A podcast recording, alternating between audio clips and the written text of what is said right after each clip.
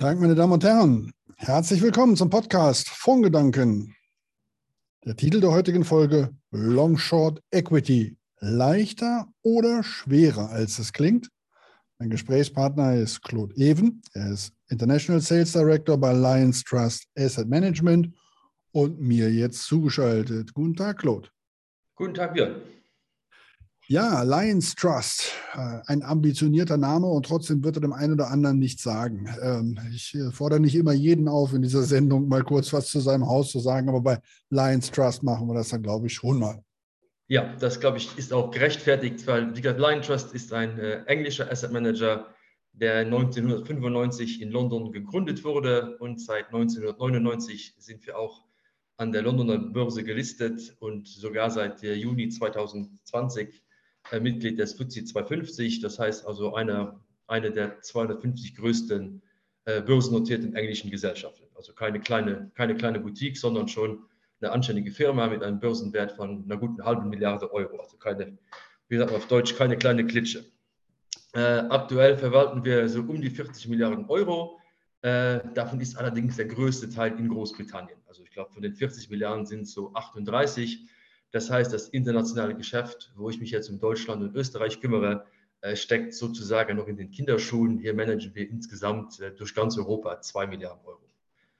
Äh, was jetzt die Struktur angeht, ist relativ einfach. Die meisten Mitarbeiter sitzen in London. Ich glaube, wir haben ungefähr 300 Mitarbeiter. Davon sind 270 in London, 20 im schönen Edinburgh und dann noch ein paar für den Vertrieb. Ja, sind 50 in Luxemburg und dann noch ein paar verstreut über Italien, die Schweiz äh, und, und Spanien.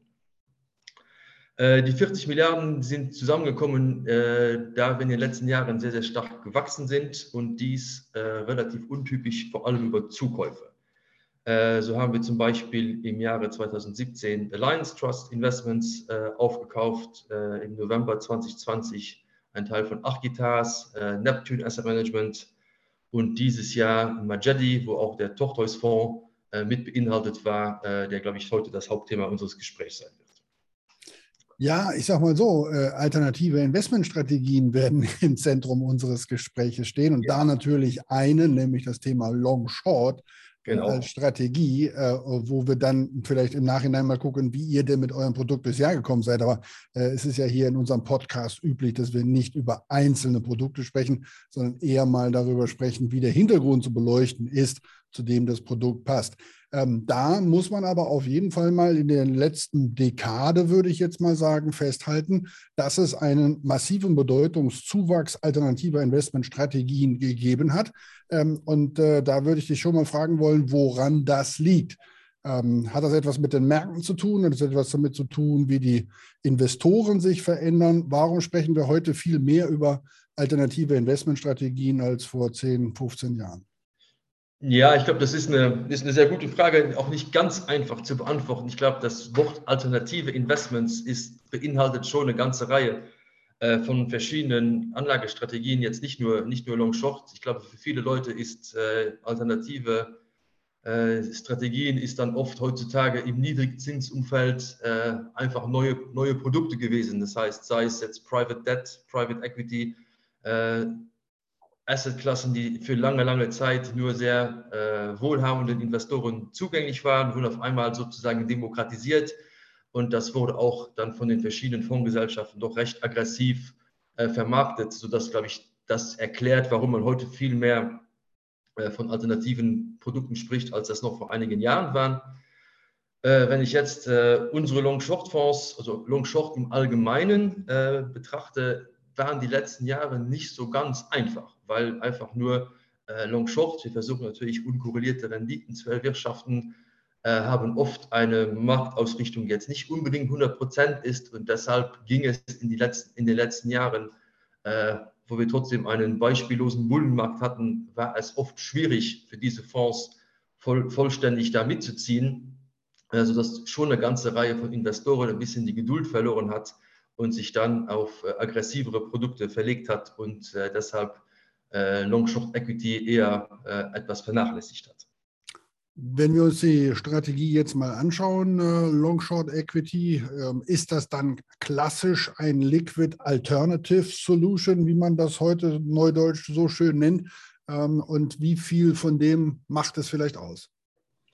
Ja, also Liquid Alternative, da kann ich, da kann ich 100% zustimmen. Also einerseits Liquidität, das ist äh, für uns, und ich glaube für die meisten Asset Manager im, im, im Long-Short-Bereich sehr wichtig ist auch jetzt nicht so schwer äh, herzustellen, wenn man sich da äh, auch einfach an die USITS-Regeln etwas hält, äh, ist man da normalerweise, glaube ich, relativ gut unterwegs. Was dieses Jahr, glaube ich, den, dem, der Asset-Klasse wieder Aufwind gegeben hat, ist eben das Wort Alter, Alternative, das heißt unkorrelierte Renditen zu den Aktienmärkten. Das heißt, die Fondsmanager, die sie fertig gebracht haben, sich so zu positionieren, äh, dass ja, die, das doch sehr, sehr schwierige Börsenjahr 2022 etwas zu, äh, etwas zu versüßen und eben nicht die, ganze, äh, die ganzen Drawdown mitzunehmen. Ja, was mich äh, zu der Frage führt, wie marktneutral denn eine Long-Short-Equity-Strategie sein kann. Denn ähm, es wird ja immer wieder vermarktet zu sagen, Long-Short-Equity, da sind sie marktneutral und trotzdem stellt man fest, dass es hier bei den meisten Produkten, wenn man sie sich genauer anschaut, äh, natürlich schon eine hohe Korrelation äh, zum, zum Aktienmarkt gibt. Das heißt, so einfach ist dieses ich gehe in den Sachen short, die nicht laufen und bin in denen drin, die laufen. Ähm, ja, wenn es so einfach wäre, deshalb haben wir ja auch die Überschrift ähm, gewählt, ähm, leichter oder schwerer als es klingt. Ähm, wie marktneutral kann eine solche Strategie sein? Also man kann relativ, bin wiederum einverstanden. Also man kann sehr vieles neutralisieren in so, solch einer Strategie. Es, glaube ich, gibt auch, äh, was ich in den letzten Monaten in Deutschland festgestellt habe, ist die Nachfrage nach marktneutralen Strategien ist höher als die, die wir jetzt zum Beispiel anbieten, die relative hohe äh, Netto-Exposure haben kann. Äh, ja, aber es gibt immer wieder die Leute, die sagen mir, ja, wir sind market neutral, äh, wir sind äh, neutral, was die Market Cap angeht, wir sind stilneutral und so weiter. Und trotzdem sagen die mir, dass sie dann eine Nettorendite von 6 bis 8 Prozent erwirtschaften können. Und da bin ich ehrlich gesagt immer recht skeptisch, weil so viel Alpha, glaube ich, generiert fast kein Mensch. Und äh, wenn man das macht, dann kommt es wahrscheinlich von irgendeiner äh, Source, die man nicht so richtig erkannt hat. Da bin ich eher, äh, bin ich eher skeptisch. Äh, was jetzt unsere Manager angeht, wir sind da recht flexibel und geben denen eine ganz, schon eine Menge an Flexibilität zum Beispiel so ein Flagship-Produkt kann zwischen minus 20 und plus 90 Prozent netto investiert sein. Äh, und seit Auflage 2007 hat der Fondsmanager das auch voll ausgenutzt. Das heißt, nicht, jetzt nicht jede Woche, jeden Monat, aber wenn sich die Gelegenheit ergibt, das kommt manchmal auch nur alle paar Jahre vor, äh, sind wir dann schon bereit, da äh, relativ weit weg von marktneutral zu sein. Die Quoten, die du gerade genannt hast, sind die, die für Publikumsfonds gelten.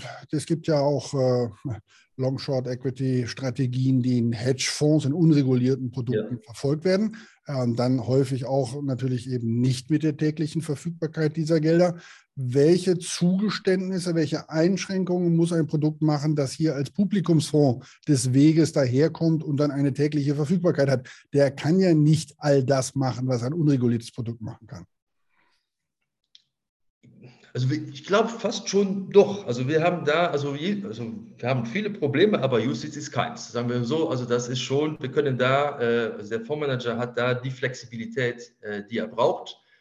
Äh, als wir die Fonds aufgelegt haben, stand immer die Frage, was geht bei Hedgefonds, Hedgefonds normalerweise schief? Und das sind ganz genau zwei Dinge. Das ist die Liquidität und das ist der Hebel.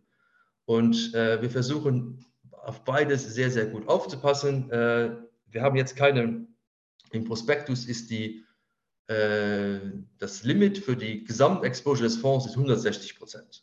Das ist jetzt nicht so viel. Das, glaube ich, das kann man, man könnte im Usage-Bereich, glaube ich, sogar auf 400 gehen, aber das, das, das wollen wir nicht.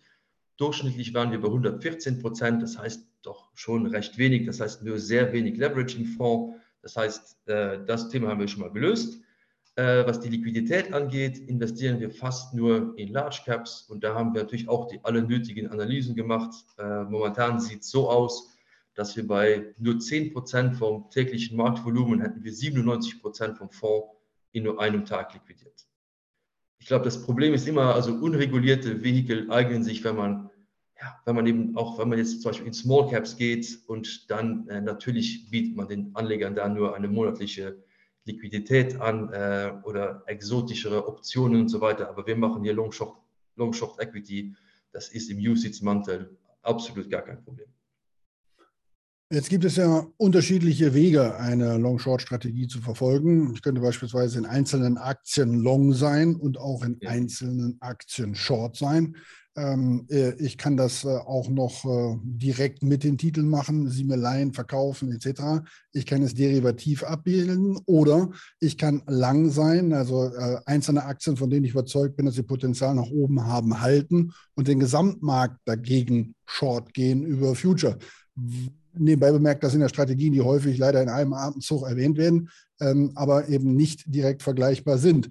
Welche Lösungen favorisiert ihr bei euch bei Lions Trust?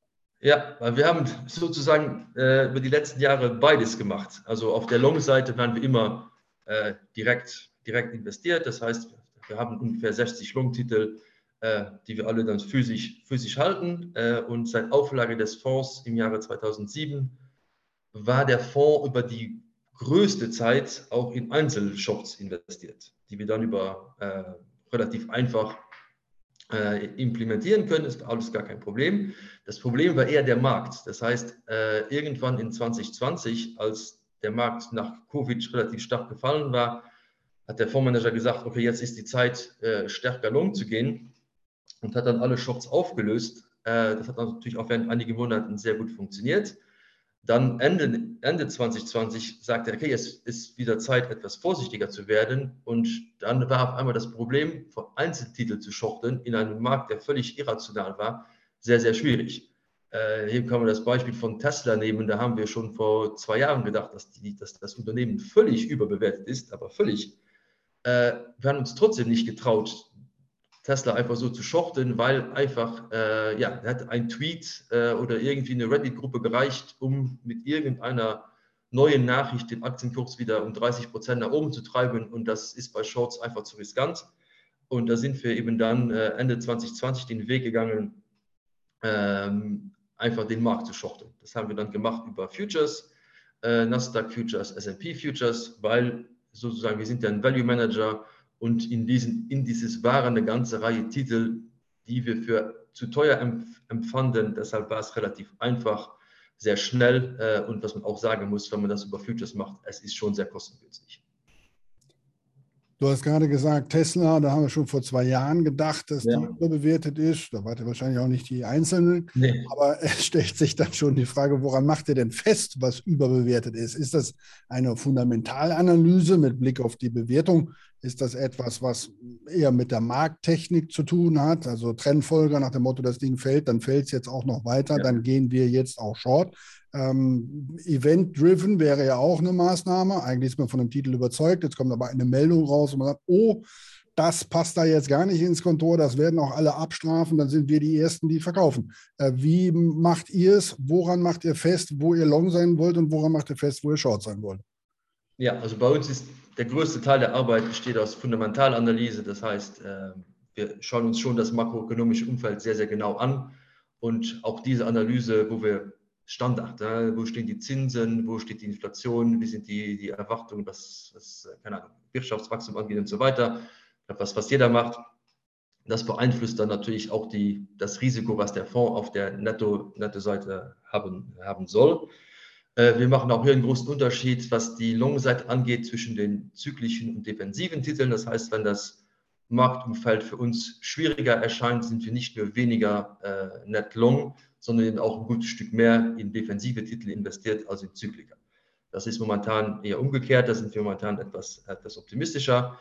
Was wir normalerweise suchen, sind asymmetrische Risikoprofile. Das heißt, wir sind auf der Value-Seite, auf der, auf der Long-Seite sind wir sehr, sehr value-orientiert. Das heißt, wir kaufen Sachen, die keiner mag, äh, wo schon vieles schiefgelaufen ist, äh, wo keiner mehr dran glaubt. Äh, ich gebe jetzt mal ein Beispiel, was wir dieses Jahr gekauft haben, ist Meta, also Facebook nachdem es ungefähr 70 Prozent äh, abgestürzt ist, scheint es uns wie ein Value-Titel, äh, wo trotzdem immer noch sehr viel Cash generiert wird. Und wenn die ihre Probleme einigermaßen in den Griff kriegen, dann äh, erscheint uns der Titel doch sehr, sehr billig.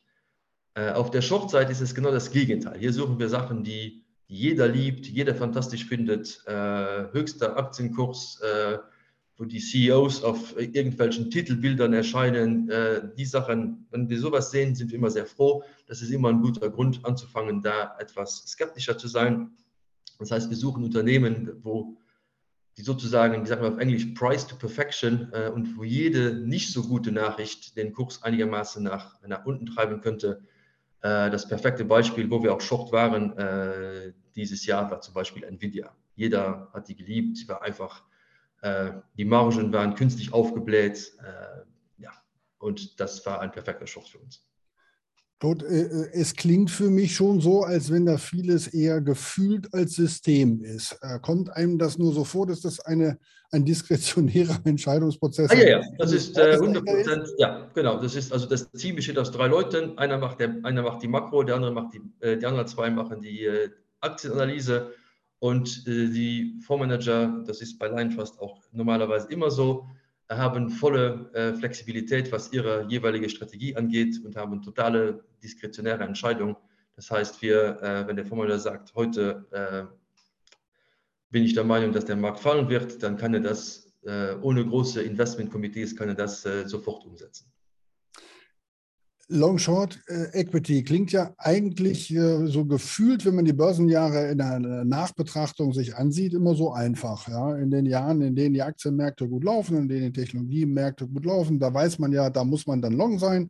Ähm, und äh, wenn die Übertreibung, wenn die Euphorie zu groß ist, dann muss man Short sein. Und trotzdem äh, ähm, halten wir mal fest, dass es nicht viele erfolgreiche Long-Short-Strategien über viele, viele Jahre gibt. Die haben zwischendurch einzelne Produkte immer mal gute Phasen, aber so einfach scheint es dann doch nicht zu sein. Woran scheitert dann die Masse, wo man dann plötzlich einfach mal ja, komplett daneben gelegen hat?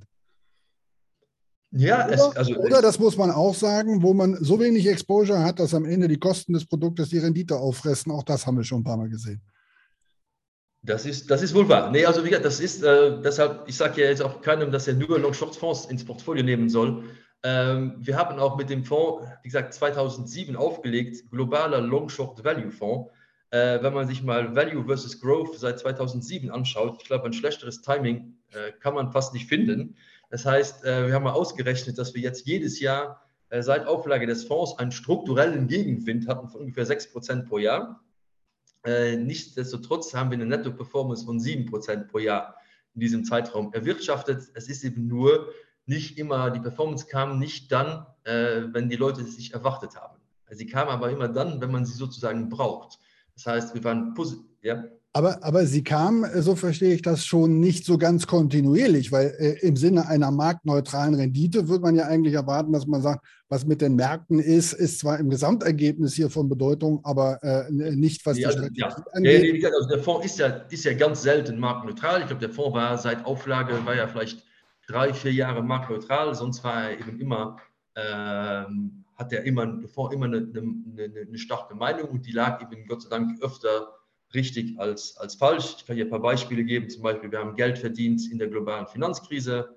Ich glaube, da gab es nicht viele Produkte, die da im Plus waren. Äh, Taper Tantrum, Donald Trump, äh, Covid, alle diese Jahre äh, hatten wir eine positive Performance. Und ich glaube, das ist dann, dann sind die Kunden schon froh, wenn es etwas schwieriger ist. Und dann hat man ein paar Fonds, die dann äh, die, ja, dem schwierigen Marktumfeld trotzen. Man munkelt es sei auch dieses Jahr ganz gut gelaufen, ähm, was äh, ja auch ein Jahr ist, äh, wo man sagen muss, äh, das war alles andere als einfach.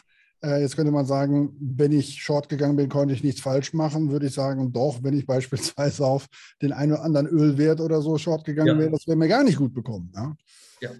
ja und da, da hatten wir dieses Jahr, glaube ich, für uns läuft dieses Jahr bis jetzt fast perfekt. Also wir stehen mit ungefähr 20 Prozent netto im Plus.